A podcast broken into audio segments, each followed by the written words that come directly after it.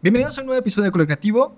En esta ocasión traigo una persona este, que cuando vi su, su perfil dije tiene que estar aquí por todo lo que está haciendo y sobre todo porque es directora y creadora de Clavecine. Así que bienvenida, Victoria, a Color Creativo. Hola, yeah. gracias. Gracias por invitarme. No, a ti qué bueno que aceptaste. O sea, me han tocado muchas veces que envías mensajes y la gente te dice que no. Y, y cuando alguien te dice que sí, te emociona porque es una plática que se va a dar y, y eso es lo que más me emociona.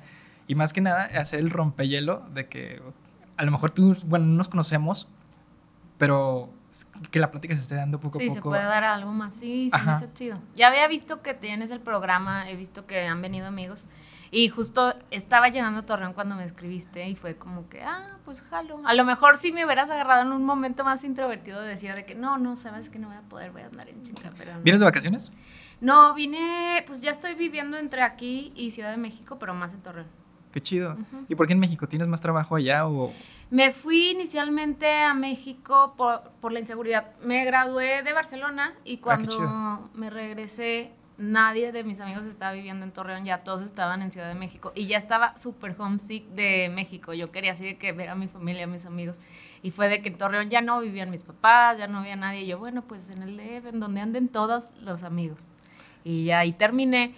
Y pues sí, yo en ese momento sí tenía la idea de irme a Ciudad de México a encontrar mi equipo de trabajo. Ok. Y irónicamente terminó mi equipo de trabajo formándose aquí en Torreón, entonces ya no tengo por qué estar allá. Es, trabajo con pura gente de Torreón casi siempre. Más bien aquí la pregunta sería, ¿por qué Torreón? Después de estar en México, que toda tu familia está en otros lados. Sí. Pero ¿cómo llegas aquí sabiendo que pues, en otras ciudades hay, también hay mucha industria?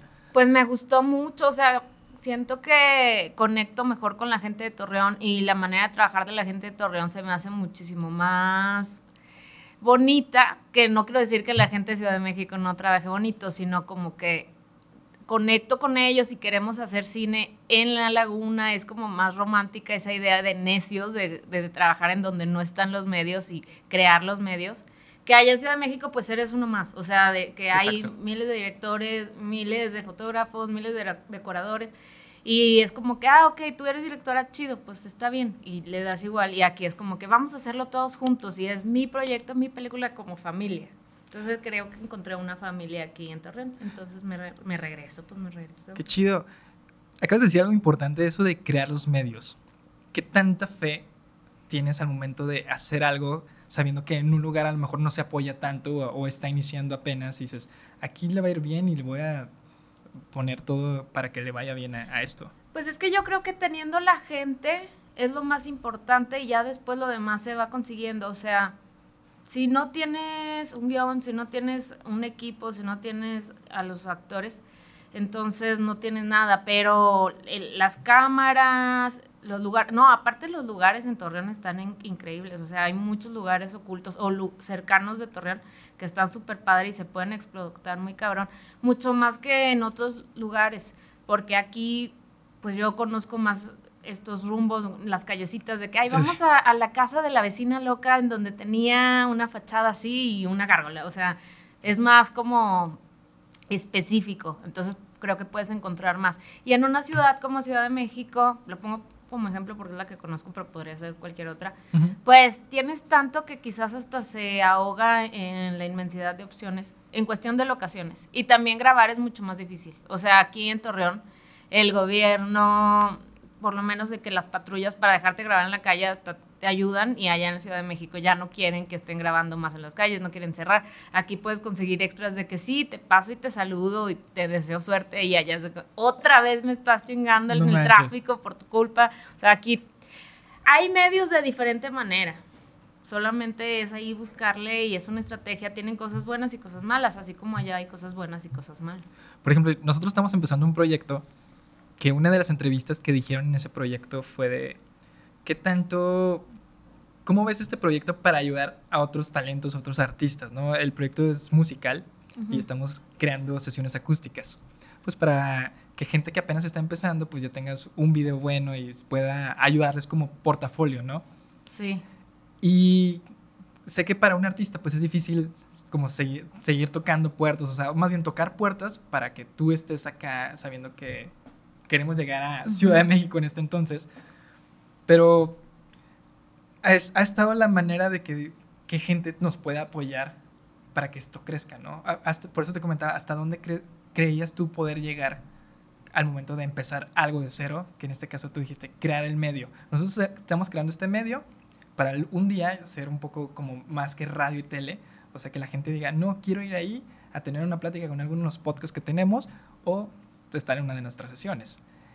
Pero pues hay que trabajarle en esto, ¿no? Y por eso también te decía, ¿hasta cuándo tienes que seguir adelante a pesar de que, pues, sabes, muchas veces no vas a encontrar la facilidad o el apoyo con otras personas para que esto pueda seguir y pues uno termina diciendo, ¿sabes qué? Pues se acabó como que este pasatiempo, ¿no? Pues hasta cuándo, pues hasta siempre, o sea, tienes que perseverar y ser necio siempre. Yo también empecé haciendo sesiones acústicas, se me hace chingón. Qué chido. Me gustan mucho las sesiones acústicas, creo que es una muy buena manera también de integrar pues lo visual con, con la música, que también me gusta mucho la música, y de apoyar justamente así todo lo que dijiste, yo también lo hice en algún momento. Este, ahorita ya no lo seguí, lo que, en lo que les pueda ayudar, cuenten conmigo, ah, porque creo que es una gran iniciativa. En Torreón empecé, pero ya no le seguí. Aquí en Torreón hice algunos videoclips musicales para amigos, a la fecha cuando se puede también. Okay. Y, y, sesiones acústicas, nada más llegué a hacer una sesión acústica aquí en el... Conseguimos que nos prestaran el Teatro Isauro. Qué chido. Pero pues estaba de que no hubo público, estaba empezando. Ya en, en Ciudad de México sí pude hacer más sesiones y pues estuvo bien padre, la neta, porque también abres la convocatoria y te pasará cuando lo hagas y escuchas gente talentosísima que no tiene nada. No tiene exacto. Yo escuchaba música y yo todos quería así de que, órale, yo quiero ser la manager, no sé por qué no están en la radio. Súper padre. Creo que fue una experiencia súper divertida. Yo le ponía visuales, porque también hago visuales, entonces pues la pasé muy bien, me sentía muy satisfecha de trabajar con ellos. Y pues yo eso, las sesiones acústicas no, no las hice con tanto dinero. Lo, en lo que gasté fue en contratar a alguien que grabara el audio, pero pues si ustedes ya son un equipo Y, y, pueden hacerlo, pues ya, tienen, ya están del otro lado, creo que. Y ahorita que ya puedes como que ganar con views o buscar otras alternativas, yo creo que es más viable y, y adelante. Les deseo la mejor de la suerte. Yo creo que está padrísimo y tiene mucho futuro. Gracias. Sí, te digo, empezamos con este proyecto. Llegó un punto que decía, ok, empecé como productor de podcast. Dije, ¿qué sigue, no? ¿Qué sigue de, aparte de hacer podcast? Y algo que siempre está, pues es la música. Y cuando vas conociendo gente que también quiere seguir adelante o quiere que la gente escuche alguno de sus proyectos, pues también ser un, canal que ellos, al igual que nosotros estamos empezando de cero, apoyándonos mutuamente, creo que es lo que puede ayudar a que esto siga creciendo, ¿no? Y después llega la música y luego, ¿qué sigue aparte de la música? Y es cuando empiezo eh, con otro proyecto. Pero el punto es, ¿hasta cuándo dices, me puede ir bien en este proyecto? Porque el podcast es un hobby. Me ha pasado mucho que cuando eh, yo empiezo podcast en pandemia y conocí fácil 50 podcasts aquí de La Laguna. Y un día hicimos el día del podcast, que es el, creo que el 30 de septiembre, si no me equivoco. Y eran éramos un chorro que hacíamos podcast y después de eso ya nada más quedamos como 5 o 10. Porque como la gente se desespera al no ganar algo, o sea, de que vistas, dinero, este, que te des a conocer, ¿qué es lo que provoca? Que tires esto. Y como lo ven como un hobby, pues no pasa nada si, si se termina, ¿no? Y aquí es cómo le haces para seguir. Por ejemplo, tú el momento que te empiezas con, con la, siendo directora, cuando dijiste, ¿sabes qué? Esto tiene que seguir y seguir y seguir y seguir y no lo voy a dejar, a pesar de que hoy no me está dejando, pero mañana sí me va a dejar. Pues en mi situación particular, recién graduada llegué a Ciudad de México y no conseguía trabajo porque aparte yo estudié arte interactivo, entonces en esa época el arte interactivo no era nulo, o sea, ni YouTube reproducía 360, o sea, de que yo le hablaba a mis amigos de lo que hacía y me veían como esquizofrénica, de que cómo, o sea, el, el celular vas a ver realidad, así, gentecita en donde no está, y yo, sí, sí, eso es el futuro, y de que no, se me hace que no, Vicky, todo bien. Y yo no, pues creo que me rindo. Y me rendí un ratito y puse una estética en Ciudad de México con una amiga, porque hay, hay, un concepto en Estados Unidos que se llama beauty bar, en donde vas y tomas y te hacen las uñas y te hacen el pelo y tal. Y dijimos, bueno, pues hay que poner una estética, un negocio, sí, pero entré en depresión, gacho. O sea, yo, el primer año a la estética le empezó a ir muy bien. Yo no hacía nada, o sea, de que sí me gusta, pero me daba miedo lanzarme a dañarle a la gente. pero teníamos trabajadores muy chidos y le estaba yendo bien, pero yo estaba muy mal, me estaba sintiendo muy vacía. Y dije, no, pues es que se me hace que tengo que buscar la manera. Y ahí justo había un grupo de Facebook que se llamaba Mujeres Creativas. Y ahí una chava, la que la creo, siempre organizaba reuniones y tal. Dentro de ese grupo conocí a una chava que daba asesoría para proyectos creativos. Entonces me reuní con ella, fue, creo que me cobró de que 800 pesos la reunión. por, los consejos. Y yo de que no, pues es que no sé qué hacer y tal, pero el chiste de ella era de que te ayudo a que tus proyectos creativos sean viables, ¿no? Y yo pues a ver. Y le dije, no, pues yo quiero pues hacer cine, yo quiero hacer esto y esto y esto. Y a ella, a ella fue la que se le ocurrió de que pues, ¿por qué no pues, tomas, tienes un estudio y rentas el estudio? Y con eso puedes como que empezar a, a tú deslindarte de otras cosas y tener tiempo para hacer lo tuyo y, renté mi estudio y lo empecé a como rentar para otras personas que quisieran hacer proyecciones o talleres o después otros amigos que también ya estaban en la industria me lo rentaban para grabar algún comercial o algo y le empezó a ir muy bien. Y yo em, rodeándome de gente creativa nuevamente volví a inspirarme, volví a sentirme mejor, se me quitó la depresión, pero sí fue fue gacho. Fue como un año o dos de depresión en lo que arrancaba y me volví a sentir viva y me dio la euforia nuevamente y conocí gente chingona. Y pues es buscar la manera, o sea, fue de que pues a lo mejor ahorita como directora no me puedo mantener, pero pues tengo un estudio y aparte se hace un nicho de gente creativa que tampoco son así de que los más altos niveles de, de la industria, pero pues entre gente que está empezando y de, entre de grupo pues haces comunidad y te aconsejas y te ayudas mutuamente.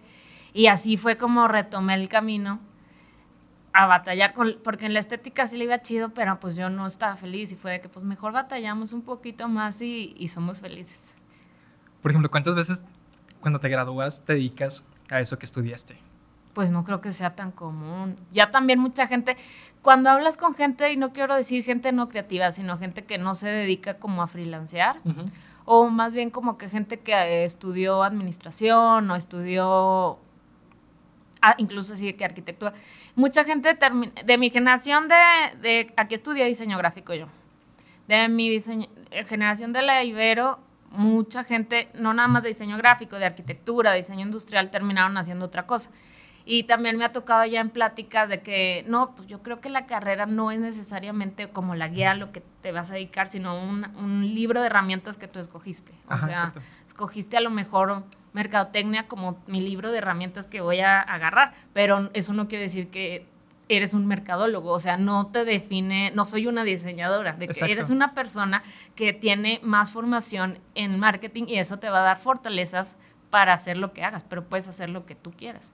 Sí, porque aquí es cuando entra el estilo, ¿no? Cuando, cuando encontramos nuestro propio estilo. O sea, solamente porque hicimos algo, creemos que ya somos eso, ¿no? Ya somos expertos en eso. Cuando yo, yo también empecé en una agencia de publicidad, la empecé en pandemia. Y cuando al inicio, pues digo, no, pues tengo una agencia y pues a lo mejor puedo competir con grandes agencias y hacemos lo mismo. Pero no, no hacemos lo mismo. Ellos se encargan de hacer otra cosa, otra cosa y otra cosa. ¿Qué es lo que me hace diferente a mí, a todos ellos? Y eso es lo que creo que es lo que más batallamos, en qué somos buenos. Por ejemplo, ese ejemplo que tú dijiste de diseñador y mercadóloga, ya te hace que tú puedas diseñar tu propia idea. Exacto. Pero cuando en verdad vemos eso, porque siempre nos estamos enfocando en qué es lo que están haciendo los demás y no en lo que estamos haciendo nosotros o en qué somos buenos por ejemplo, ahorita que hablabas de esos consejos que te dieron para motivarte, ¿cuál crees que fue el mejor consejo que te dieron para que tú dijeras, tengo que seguir con, con esto? Ay. No sé, déjame pensarlo. No lo tengo así fresco, fresco. ¿Algún consejo? Pues en esas circunstancias pues, éramos realmente más bien nosotros motivándonos mutuamente pero supongo que más que consejo, me, dio, me dieron ánimos una de mis mejores amigas que vive en Ciudad de México y ella estudió conmigo cuando hicimos un curso de cine en Nueva York. Ella uno chiquito y yo uno largo. Y ella en el curso se dio cuenta que ella no quería dirigir. Y, y yo sí.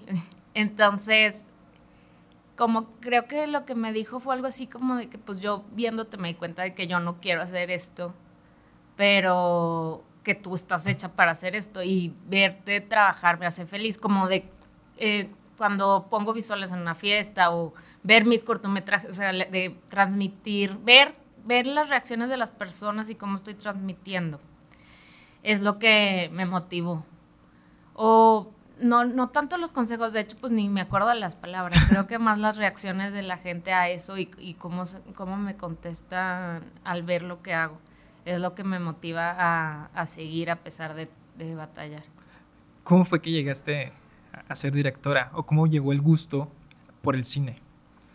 Pues a mí me gustaba, lo, que me gustaba era evadir la realidad desde chiquita. Okay. Ya me acuerdo que pues empecé a ver, la primera película que tengo recuerdos es la de Edward Scissorhands. Ok. Eh, desde niña, este, tengo muy buena memoria, entonces puede sonar a esta Marta Gareda, la inventora, que tenía cuatro años y, y siempre en Canal 5 la misma hora pasaban esa película y yo pues no me sentía tan era una niña tímida entonces no en el entré en kinder y no me sentía como los niños que corren y brincan y son así extrovertidos. Y vi ese personaje y me sentí muy identificada y ya quería ver porque la sensación que me causaba ver a alguien como yo era placentera porque no me sentía tan rara o, o como única abandonada en el mundo entonces la sensación de poder conectar a través de una imagen me gustaba y empecé a imaginarme situaciones alternas, o sea, de que ya imaginaba juegos y de que no, y creaba personajes sin darme cuenta que los estaba creando. De hecho, no, a mis primos ya no querían jugar conmigo porque no los dejaba como que tan libre al albedrío a jugar. Yo así que, no, pero es que tú tienes que hacer esto. Y ellos, ¿pero por qué? Y yo, no, pues porque así es. Y no me di cuenta. Así crecí de controladora eh, hasta que mi papá, se, eso es lo típico de, de, todas las historias, pero mi papá tenía una cámara y tenía que hacer un trabajo de, de la reina Isabel en clase de historia. Y agarré la cámara y puse a mi amiga de que, no, en lugar de escribir, me, me, chocaba la clase de historia, como que era mucho rollo y en esa época no, no era lo mío. Ahorita me encanta la historia. Pero bueno, yo puse a mi amiga, la vestí, no sé qué, la puse a hacer, grabar las escenas y tener la cámara ya fue, porque antes dibujaba y escribía y ya con la cámara fue de que, ay, más fácil, menos cansado. Este, y mi maestra de historia fue la que me dijo de que, ay, ¿tú vas a hacer películas? Y yo, achis. No, pues ni sabía que eso se, uno se puede vivir de hacer películas. Ahí mi mamá va a decir de que maldita vieja, porque le habla a los niños porque desde ahí se me metió la idea a la cabeza de que no, pues yo quiero hacer películas y yo quiero hacer películas y, y yo estaba en, secundaria y desde ahí fue de que no, pues yo quiero hacer películas. Mis papás fue de que no, pues vamos viendo, hija, se te va a quitar, se te va a quitar. y no, pues no, necia. ¿Qué fue lo primero que hiciste cuando ya dijiste, ahora voy a ser directora? Lo primero que hice después de eso, no, pues, en ese momento estaba como como pues explorando la posibilidad y escribía. Tengo un libro, es un guion infinito que empecé a escribir, yo creo. Pero eso sí es un, un guion así de adolescente porque hay vampiros y está así como muy erótico y eh, Demian se llamaba. Así de, yo creo que lo leo ahorita y va a ser todos los clichés de, de un adolescente, pero empecé a escribirlo y yo lo quería hacer película. Yo quería, me gusta mucho Harry Potter, entonces mi sueño era hacer una saga de una historia así fantástica y que se pueda llevar a, película. No lo descarto, espero que algún día pase. Este, pero fue escribir, escribir y escribir. Me gusta mucho escribir y escribí un guion infinito que nunca lo pude grabar porque no, no me alcanzaría el dinero. Este, pero se los contaba a mis papás, a mi hermano, a todo el mundo, así que se me atravesara. Y ya después, cuando empecé a conocer gente un poquito creativa, porque yo me sentía la rara entre mis amigas, de todas maneras, son chidas, y me entendían, pero así como que, ay, Vicky, bueno. no me te dicen que sí. Sí. Y ya luego conocí con el Fotolog, este, ya no les tocó a ustedes. A mí sí. sí. Ya con eso, ya de que, ah, mira, ese tiene fotos chidas, ha de ser buena onda. Y así conocí más amigos que ya de que, ay, a mí me gusta grabar, ay, a mí también. Y empezamos como a hacer videoclips.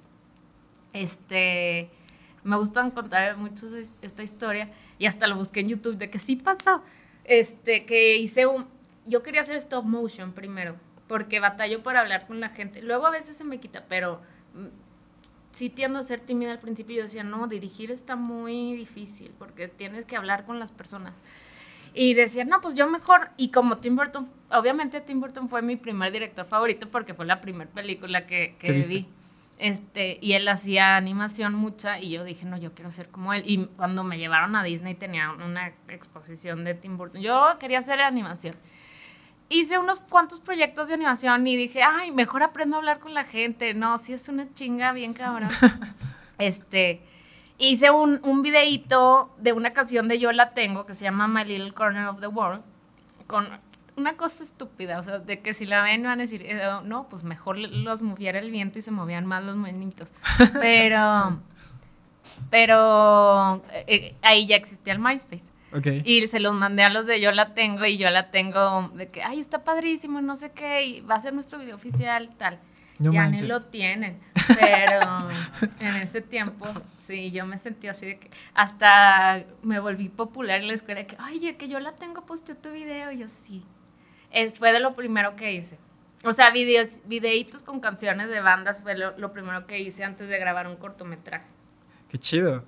Y más que nada porque, pues lo hiciste sin saber hasta dónde podría llegar, ¿no? Sí, sí, esto, aparte con plastilina y, fondos de revista, o sea, de que ahí sí no tenía dinero, nada, nada, nada, y con lo que hubiera.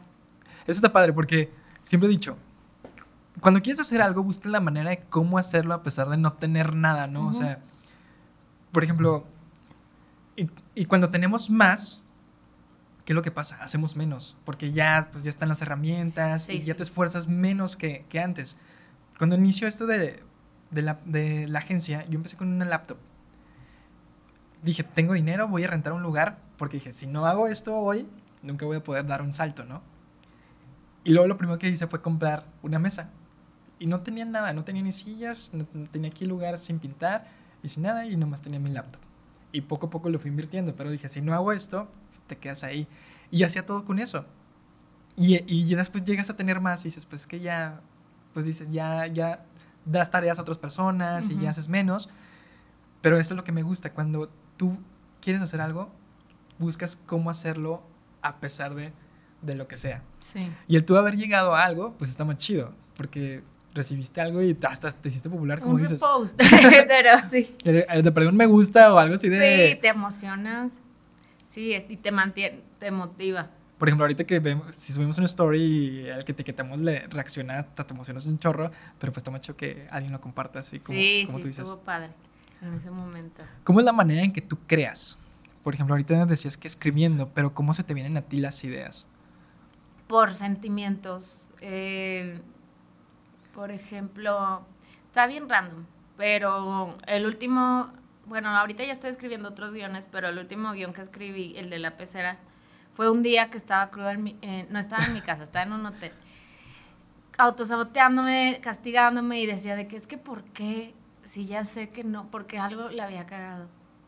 Si ya sé que no, porque la gente vuelve a hacerlo y vuelve a hacerlo y vuelve a hacerlo. Y dije, no, pues yo quiero hacer como, como una historia de una pecera, o sea, de, de una historia que, que te estás lastimando y te vuelves a lastimar y te vuelves a poner.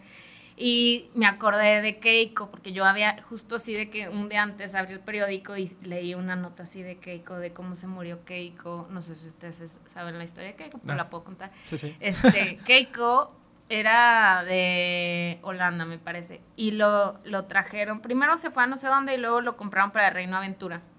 Y aquí estuvo y fue estrella de las películas, una orca para los chiquitos que no les tocó. Eh, estrella de las películas y, pues en Reino Aventura y luego lo compraron de Estados Unidos, hicieron liberan a Willy. Willy es Keiko.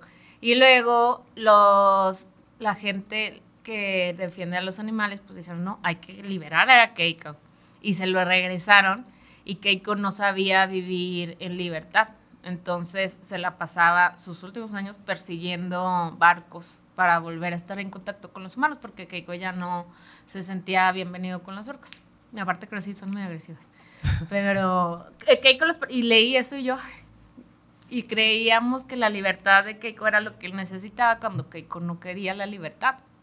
Y así dije, no, pues yo quiero hablar de las jaulas mentales, pero fue una coincidencia de que yo estaba cruda y había leído la historia de Keiko y, ahí terminé, y terminé hablando de trata de personas que es algo más denso porque me gusta hablar de temas importantes, aunque vengan de algo completamente diferente, pero ya después fue evolucionando de que, bueno, pues la trata de personas es la jaula mental más importante de la que se tiene que hablar, no mi cruda, ni Keiko, ni tengo una horca para grabar a Keiko, sino que hice una historia de una chava que se creó un pez que está en una pecera mental.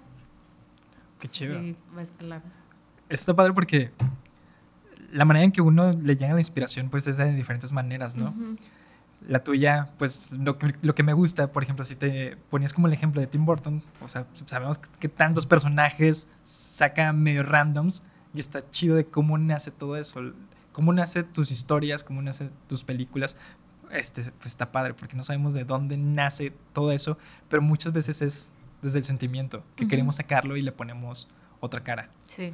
Ahorita que decías que te daba miedo, el, bueno, que casi no te gusta este, hablar y que te sientes un poco este, tímida, ¿cómo se te quita ese miedo al hablar en cámara, a hablar con otras personas? Porque, pues, como tú dijiste, dirigir es estar acá y darle tareas a otras personas y saber cómo uno actuar cuando te dicen ellos, pues no hay este error o X cosa, ¿cómo le haces tú para lidiar con todo eso? Pues practicando, practicando y cada, cada, bueno, ya cuando ya estás en un set y ves como tu historia en, en vida, te vas a otra dimensión. O sea, yo sí siento que yo soy una persona y luego ya cuando estoy en el set o hablando de lo que hago, soy otra persona.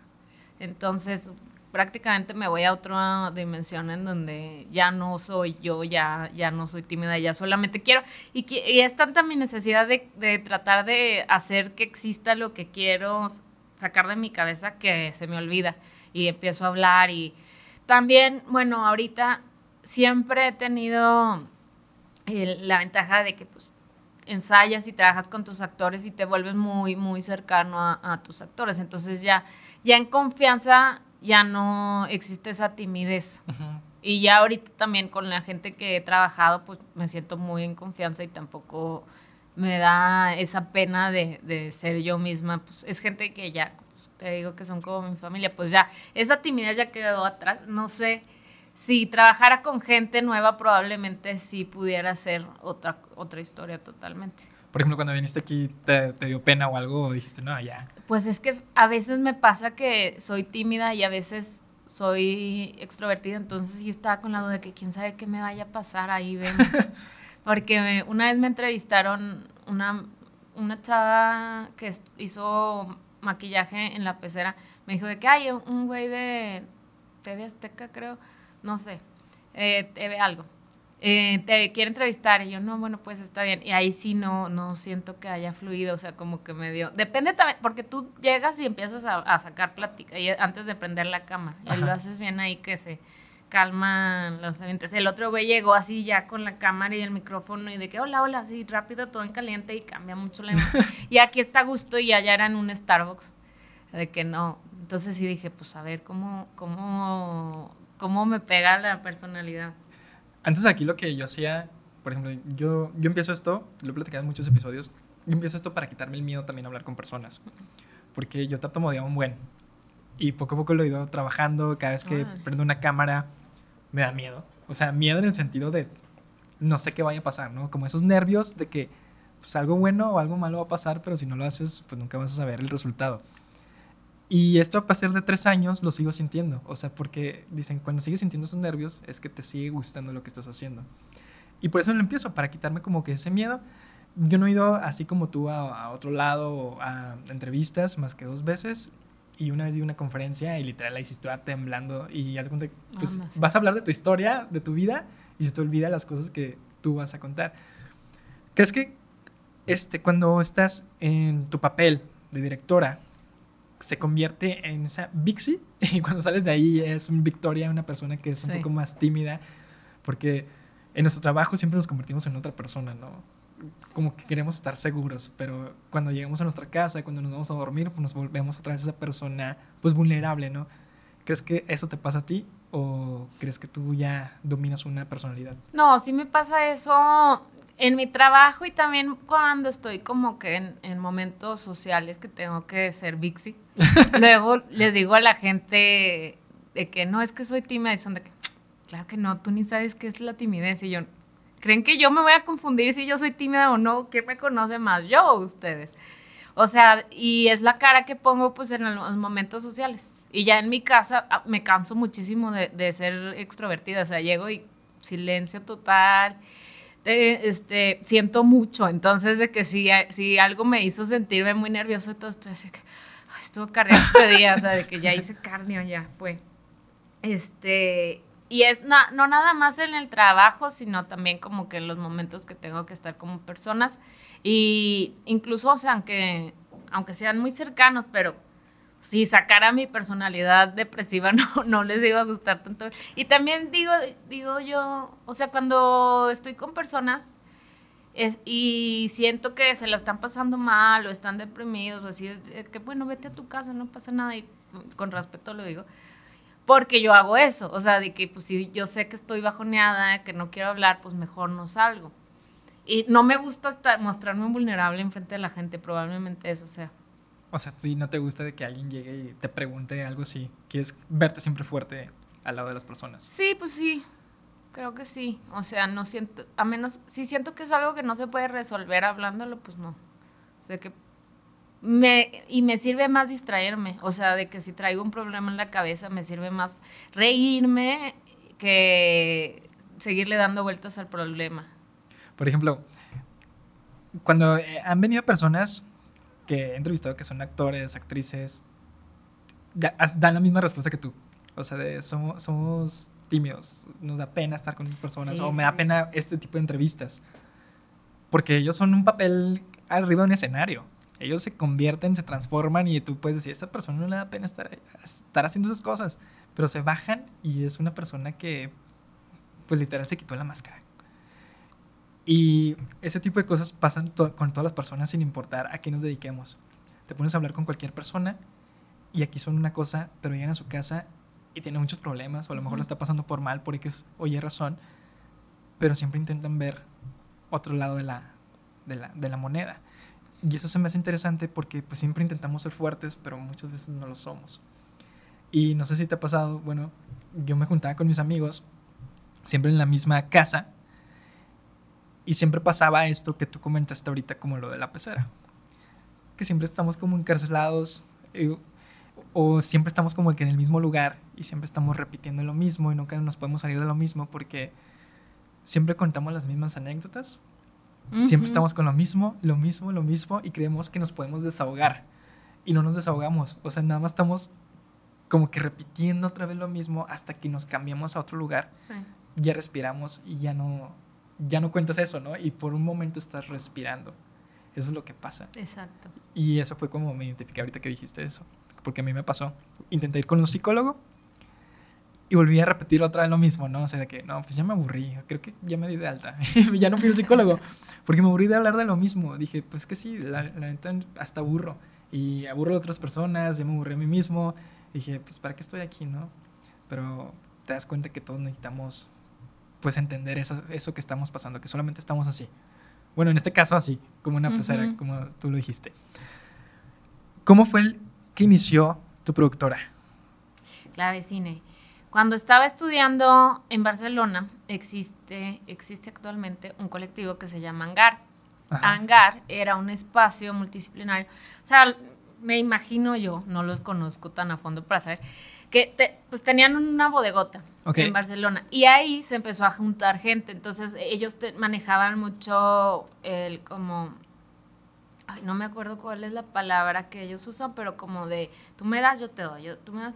Entonces, tú podías ir ahí, cualquiera podía ser miembro de, de Hangar. Y tenían como, en, como era como arte interactivo mi especialidad y, la zona era como de pura gente que hace así ese tipo de cosas, pues habían de, departamento de electrónica, departamento de fotografía, de música, y cada quien iba a la parte que le interesaba y era como de que tú, tú decías, bueno, yo pudiera ayudarte a ti a grabar. Y alguien más de que, ah, bueno, yo soy programador, yo te puedo ayudar a ti a programar. Y se iban generando proyectos creativos de, de quiero acordarme la palabra, pero pues colaborativos. Ok. Este, entonces yo veía eso y dije, ay, qué chido que, que la vida fuera así. O sea, colaborar y a lo mejor no te doy dinero, pero pues yo sé que tú me vas a pagar ayudándome y, y de esa manera puede fluir la, la, creatividad, porque aparte eran proyectos que jamás en la vida iba a haber este un comprador, o sea, a, ya, a menos que ya existiera, o sea, llega alguien de que no quiero hacer una caja de música que cuando le cambias a una frecuencia, no sé qué suena esto, se van a quedar que, mm, no, pues ya a mí de qué me sirve. Ya después, este, Bjork los pone en sus conciertos de que, ah, sí servía, ¿no? Entonces, eh, era como de que pues tenemos que ayudarnos ahorita en lo que algo sale bueno y ser como, como si fuéramos científicos, como inventores.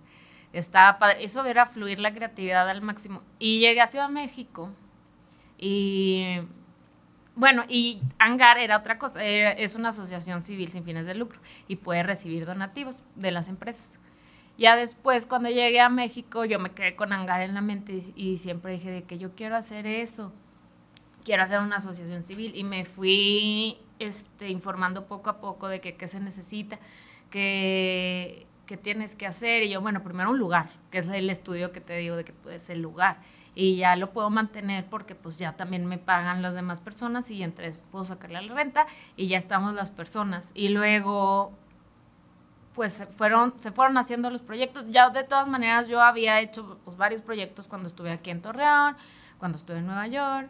Eh, y luego tenía que sacar el permiso para recibir donaciones, bueno, para constituirte te piden como que un portafolio de todo lo que has hecho. Y yo, mira, hecho gratis, mira, a mis amigos, esto, esto, esto, esto, tengo tantas evidencias, esto, esto. Y ya fue como que, de hecho, la, la misma asesora que me cobraba 800 pesos la reunión, me dijo de que ríndete, no, no vas a poder, porque ahorita, o sea, de que tú seas una asociación civil sin fines de lucro, este, ah, está cabrón porque hay mucha gente que lava dinero, porque aquí no es España, aquí es México, y la gente finge tener museos, finge tener no sé qué, no te van a dar el permiso a ti, no eres nadie. Y yo, no, sí, voy a seguir insistiendo, pues se está manteniendo, ¿qué tiene?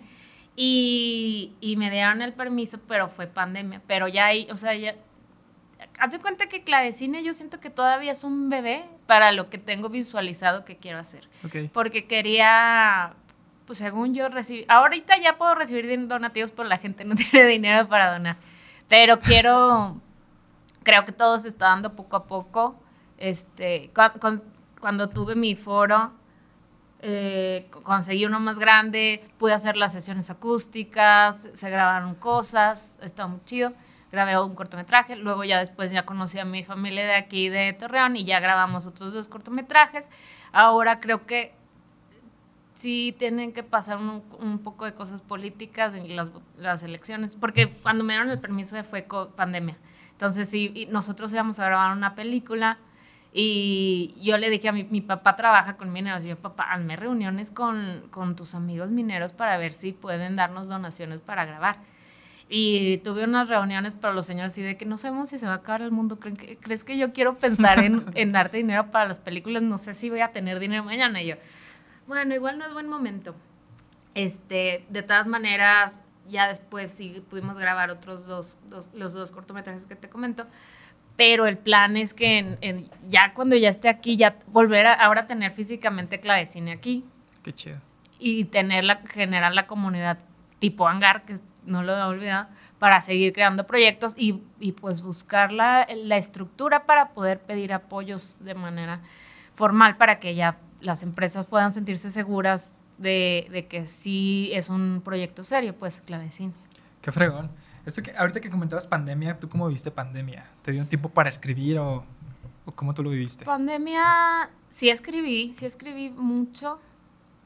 Este, también me di cuenta que me da ansiedad no sentirme productiva, o sea, ahorita pienso de que cómo no fuera pandemia otra vez para no sentirme mal por no hacer nada y en su momento la pasaba muy mal. Pero también creo que fue su fortuna porque yo, yo estaba en, en Ciudad de México y me tocó sola, así, completamente sola. Y en México, aquí en Torreón no hacían bien el, guardarse, pero en México así nadie, así era ciudad de zombies. Y me, me- sentí muy ansiosa sola y fue de que yo le dije a, a- una amiga de que, ¿sabes qué? Yo me voy que también es de Torreón, yo me voy a ir a, a Torreón, no aguanto, no voy a aguantar sola.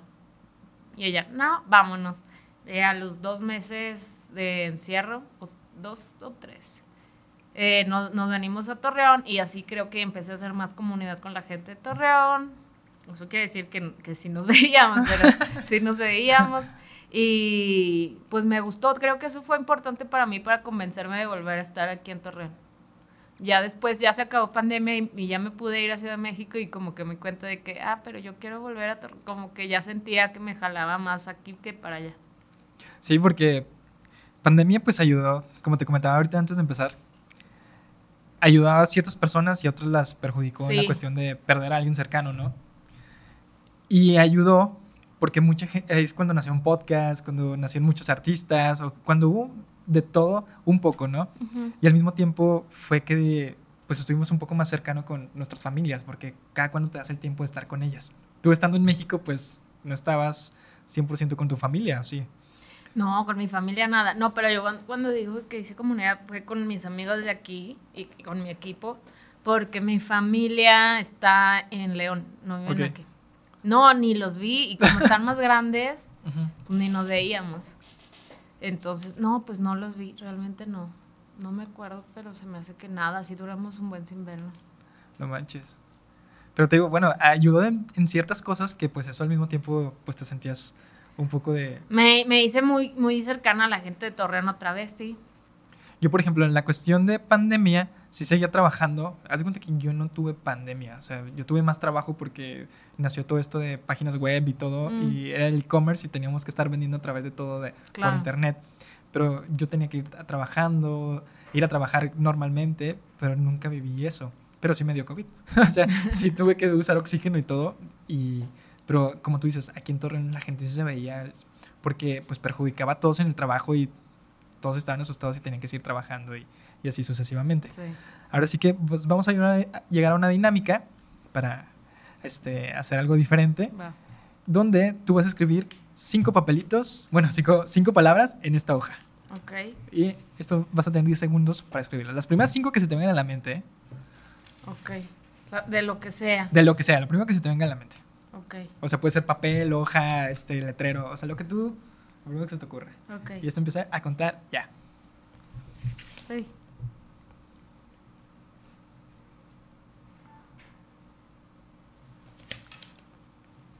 ¿Cuántas? Cinco. Mhm. ¿Ok? Con estas cinco palabras vas a tener un minuto para escribir una canción. Es- Esta canción la vamos a cantar. Ay, qué eh, va a ser la canción triste. triste. Ajá, ya no vas a escribir, ya nomás las vas a utilizar como referencia. Ay, voy a ir cantando conforme Ajá, vaya viendo. pero vas a tener un minuto para pensar en qué vas a poder cantar. Este minuto empieza a contar ya. Obvio le puedes ir agregando otras cosas, ¿eh? Para que no digas nada más. Para que no sea un rap. sí. Así que, Una canción triste. si tú que eres creativa, se te ocurren cosas, así que queremos experimentar esto que con esta dinámica. Tienes 40 segundos.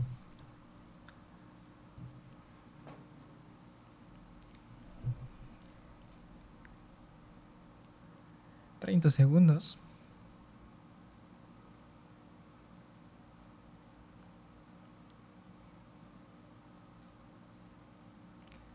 Veinte segundos.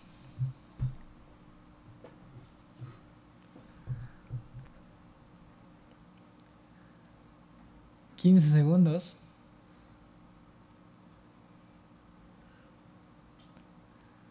Diez segundos. Y esto dice en cinco, cuatro, ¿Canto? sí, dos y uno.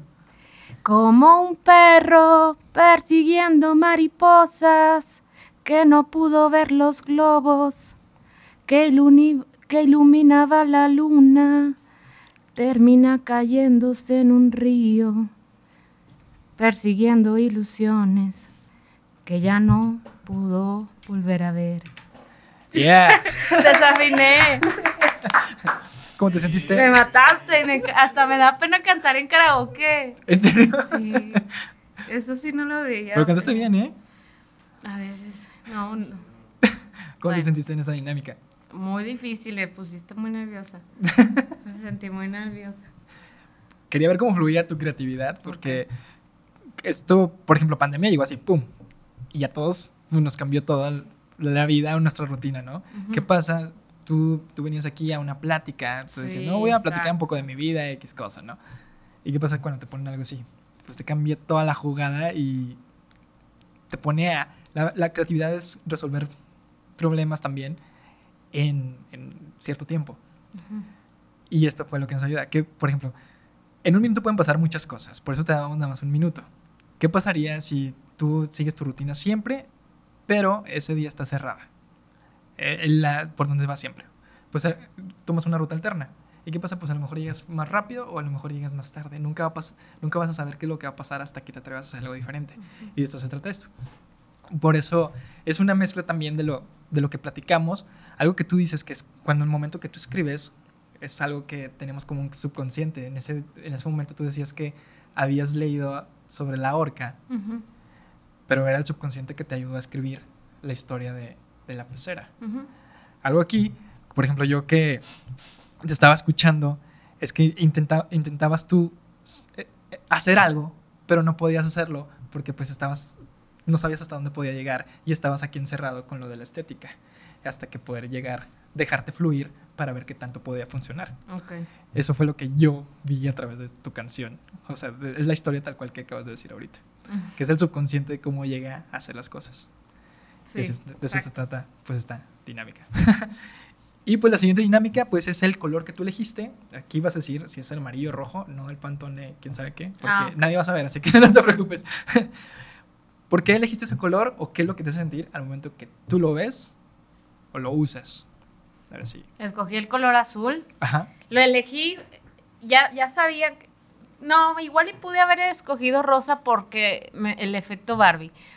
Tengo muy, muy presente el rosa, pero azul es mi color definitivamente. Hace poquito pasé al lado de una casa que tenía un tono de azul específico que busqué en tus pantalones, que no, no sé si sea tal cual, pero vi la foto y todo porque le tomé foto. Y es, es un color que me encanta, aparte estoy obsesionada con el agua. El agua me es, es mi elemento favorito. Este, quiero estar siempre rodeada de cosas que tengan agua. Mm, y pues es, no sé por me, me parece un color que relaja y aparte da vida al mismo tiempo.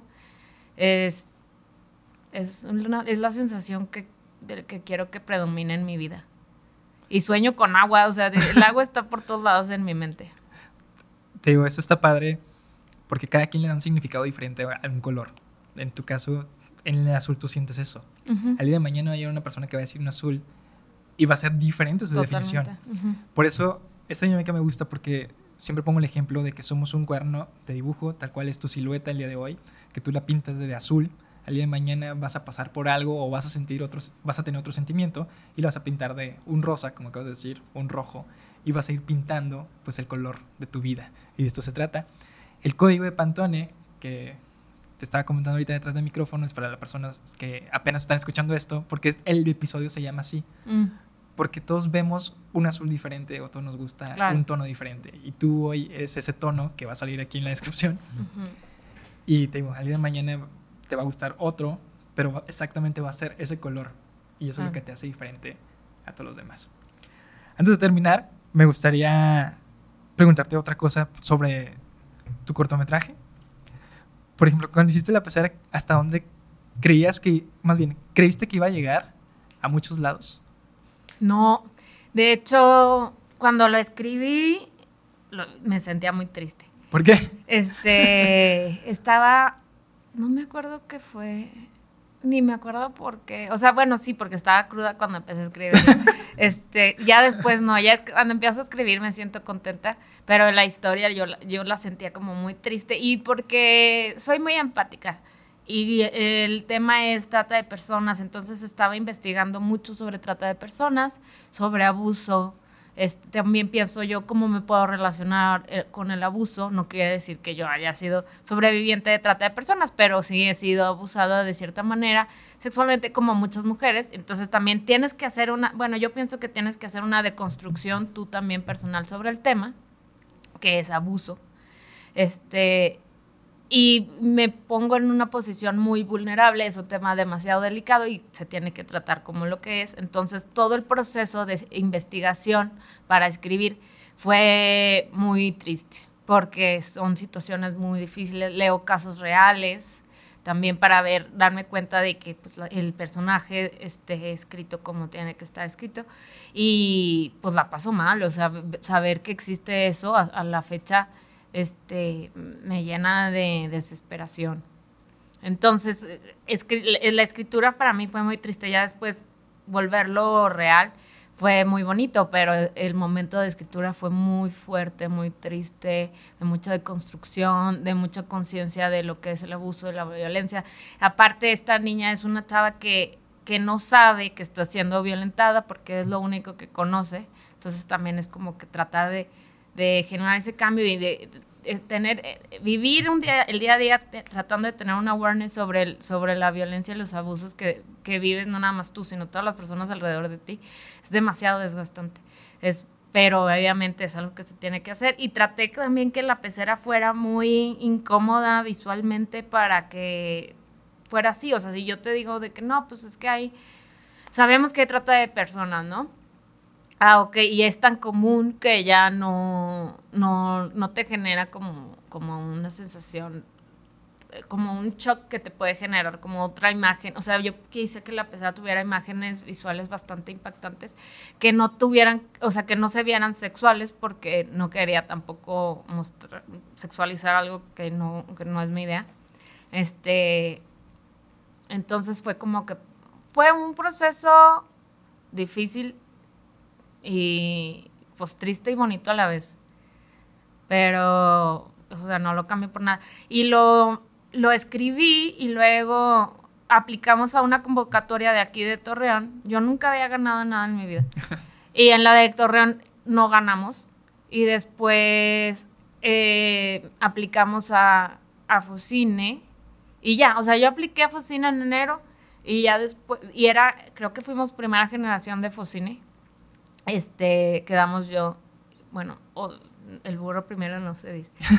Eh, otro amigo de aquí de Torreón y yo quedamos, este, que escogí, ganamos de Torreón, estuvo padrísimo eso porque sí, se sintió de que muy, muy, muy, muy motivante, muy alentador. Este, pero o sea, yo ni sabía bien cómo iba a estar Focine, ni las organizadoras de Focine sabían bien qué nos iban a pedir. Nos dejaron hacer unos cambios que hubieron unos errores en presupuesto y se cambiaron. Eh, y se me olvidó, o sea, avisaban en mayo y yo ya me había dado por perdida porque como no ganamos el de Coahuila, dije, menos vamos a ganar el, el de Focine. Y, y me enteré porque una persona me felicitó. Y yo, ah, chis, no, pues muchas gracias, a ver. Y creo que estuvo más padre porque no hubiera disfrutado tanto la noticia si hubiera estado todo el tiempo así de que al pendiente de, que ya lo subieron, ya lo subieron y como que esperando y esperando. Y, así como que de la nada tú estar, yo estaba en mi sala, que me gusta ver videos de YouTube viendo videos, no me acuerdo si me serví un vino, y ya después fue un de que, aparte yo cumplo años en mayo y, y me gusta festejar todo el mes. Este, entonces me avisaron y yo, ¿qué? Qué chingón, es lo mejor que me ha pasado en mi cumpleaños. fue muy padre y fue como que, pues entonces también lo, lo, vi como de que, pues entonces es una señal de que la pesada tiene que existir, está padre. Por ejemplo, o sea, antes que nada, felicidades, porque algo que tú haces, pues pueda llegar a algo y como tú dices, a lo mejor nunca habías ganado nada, pero ganaste algo muy grande, que es un reconocimiento, algo, tu trabajo que hiciste inspirado en algo que había sentido pues un día antes de, bueno, cuando habías tenido la cruda, ¿no? Cuando vas a lanzar o quieres sacar un tema sensible, no te da miedo el cómo pueda ser recibido o cómo tú vives pues esa crítica, porque sabemos que pues la gente pues no muchas veces tolera ciertas cosas, ¿no? Sí. Y, a veces algo fuerte pues pues, literal se les hace demasiado fuerte el cómo lo podamos ver o cómo lo puedan ver.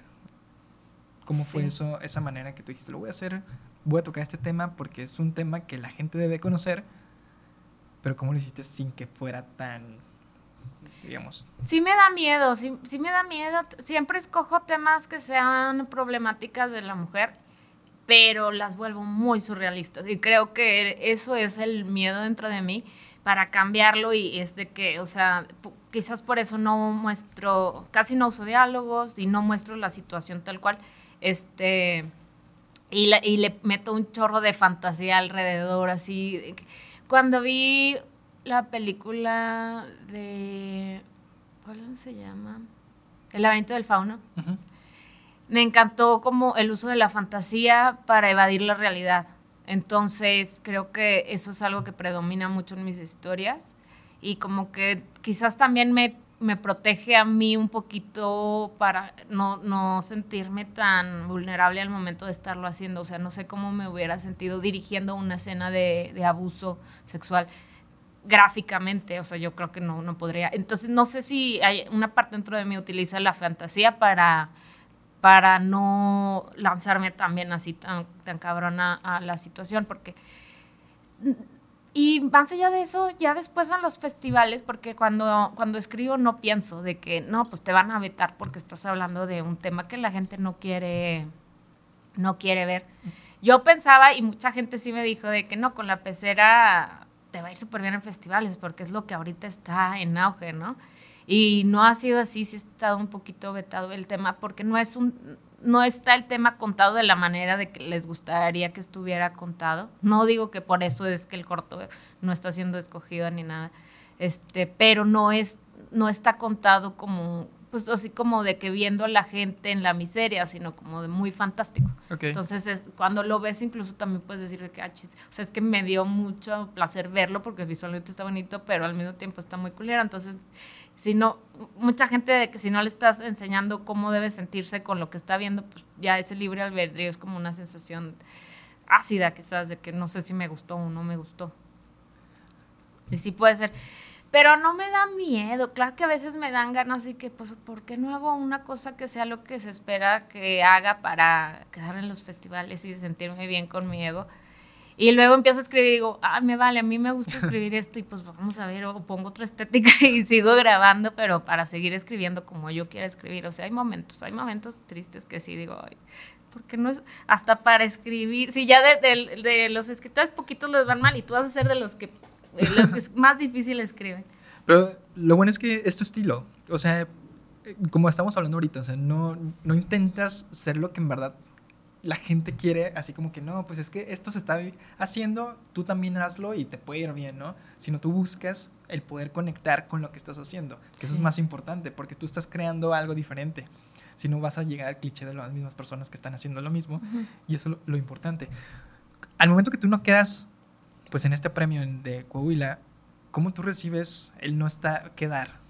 O sea, porque muchas veces el rechazo lo recibimos de una mala manera y pues nos agüitamos, ¿no? Pero tú cómo le haces para seguir y decir, no, pues no pasó nada, este, al día de mañana voy a hacer otra cosa y le va a ir mejor, o, o cómo es la manera que tú ves esas cosas. No, pues sí, me sentí decepcionada, pero no tanto como que, la verdad no me acuerdo qué estaba haciendo bien en ese momento, que creo que estaba como que escribiéndolo más o estaba haciendo muchas cosas. Entonces como que fue que me llegó la noticia y fue como que, pues, ni pedo. Pero pues también fui yo y muchos, lo sentí como ya conocí a otras personas y, que estuvieron, que también mandaron carpeta y así como que sentí que fue una decepción mutua y no fue nada más. Creo que lo que más me afecta y me hubiera afectado en ese momento es sentir que tú no quedaste por ser tú. O sea, de que si yo no hubiera conocido a las otras personas que mandaron carpeta, me lo hubiera tomado muy personal. Pero como otros amigos también mandaron carpetas para, para ganar y tampoco quedaron, me sentí como que, pues, si- yo veo a mis amigos que son buenos y sus historias estaban buenas y no quedaron, es- eso quiere decir que pues, igual yo tampoco no quedé por mala, sino porque pues, quedó alguien más por alguna X o Y razón. Creo que está mal, obviamente, que cuando lo veas en alguien más sea más fácil. Pero así fue en esa situación, así fue. Este, y lo que trato siempre de recordarme en, ese tipo de situaciones o en otras situaciones es que este, tú no eres el centro del universo. Entonces, cuando pasa algo, no es porque el universo te esté lastimando a ti, sino que pues tuvo que escogieron a alguien más y a lo mejor ni siquiera es porque sea más bueno, sino porque funcionaba mejor para lo que querían o porque a los jueces habían visto el periódico algo más que les gustó y que conectaron con esa persona en ese momento. Y ya, o sea, tratar, tratar de recordártelo, pero todos los días, porque para todo, yo creo que todos los días somos escogidos y somos rechazados en todas las cosas, entonces trato de, de tener eso en cuenta porque como director sí estás muy, muy muy como que expuesto al rechazo de manera muy seguida. Sí, te digo, pues es muy difícil lidiar y no solamente tú, sino también de este lado que pues uno intenta enviar propuestas en el lado creativo, pues muchas veces nos van a decir que no.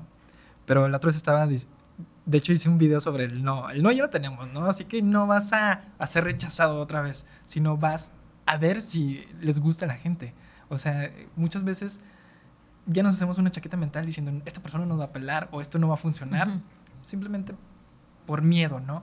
Pero el momento que tú ya te atreves a hacer algo diferente, eso debe ser un logro para ti.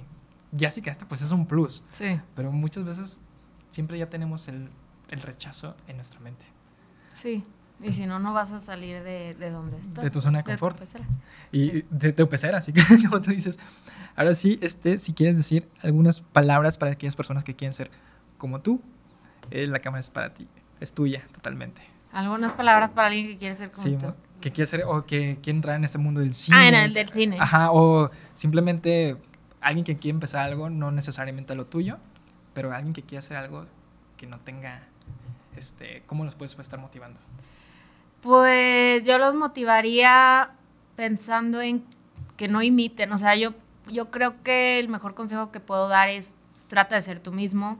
Sé que normalmente la gente creativa, hay gente que es extrovertida, ¿verdad? Pero los creativos más bien de introvertidos, extrovertidos, lo que somos es que somos hipersensibles a, a lo que vayan a, a decir los demás de nosotros. Entonces quizás a veces tratamos de imitar como que incluso a, los amigos por tratar de encajar, por dejarte de sentir solo un ratito y decir de que, ah, sí, a mí también me gusta eh, este color, a mí también me gusta ir a este bar, o ten tu personalidad y si no conectas, pues tampoco está mal no conectar, o sea, puedes tener amigos, puedes tener trabajo, puedes tener familia, sin conectar en unas cosas y conectar en otras cosas y, dejar de dejar de tratar de hacerte chiquito a ti mismo es lo más importante en generar tu estilo y tu estilo no tendría por qué estar influenciado por nadie, incluso ni por ningún director, sino que tú eres tú. Sí está padre conectar con cosas que vemos en la, en la, en la televisión o en la pantalla grande, este, para darte cuenta de esa sensación de placer cuando estás viendo algo que te gusta y qué, tan, qué tanto quieres plasmar tú esa sensación, pero tú eres no nada más el estilo cinematográfico o el estilo de pintura que te gusta hacer. Tú eres una persona que necesita un medio para expresar sus sentimientos y ese medio, sea uno ya existente como el cine o la pintura, puede ser cualquier otro medio. O sea, a lo mejor puede ser un inventor, un científico, puedes inventar un portavasos que va a cambiar la historia. Entonces, a lo mejor ni siquiera tienes la respuesta de lo que quieres dedicarte y tú lo vas a inventar. Entonces, trata de ser tú y conectar contigo mismo y pasar mucho tiempo contigo y pasar menos tiempo tratando de encajar con los demás. Es lo que yo diría. Qué chido. Así como tú dices, muchas veces intentamos ser lo que vemos, ¿no? En este caso, en redes sociales siempre vemos mucha gente que viaja, mucha gente que se la vive en bares, mucha gente que está haciendo muchas cosas y, y decimos, yo quiero ser como ellos. E intentamos hacer lo mismo que hacen ellos, pero a nosotros no se nos da. Sea, entendemos por la música, por el deporte, por crear contenido, pero no se nos da. Como tú dices, es momento de conocernos a nosotros mismos para ver, para descubrir qué nos gusta, más que nada que te guste y que seas bueno, y porque, porque lo bueno lo vas encontrando pues, poco a poco. Y... Sí, no, no es necesario que seas bueno, te puedes volver bueno en el camino. Ajá, y eso es lo importante, conocerse a uno mismo. Sí. Así que En este episodio estuvo Victoria, mejor conocida como Vixie. Sí. Y nos vemos en el siguiente episodio. Muchas gracias. Gracias. Listo.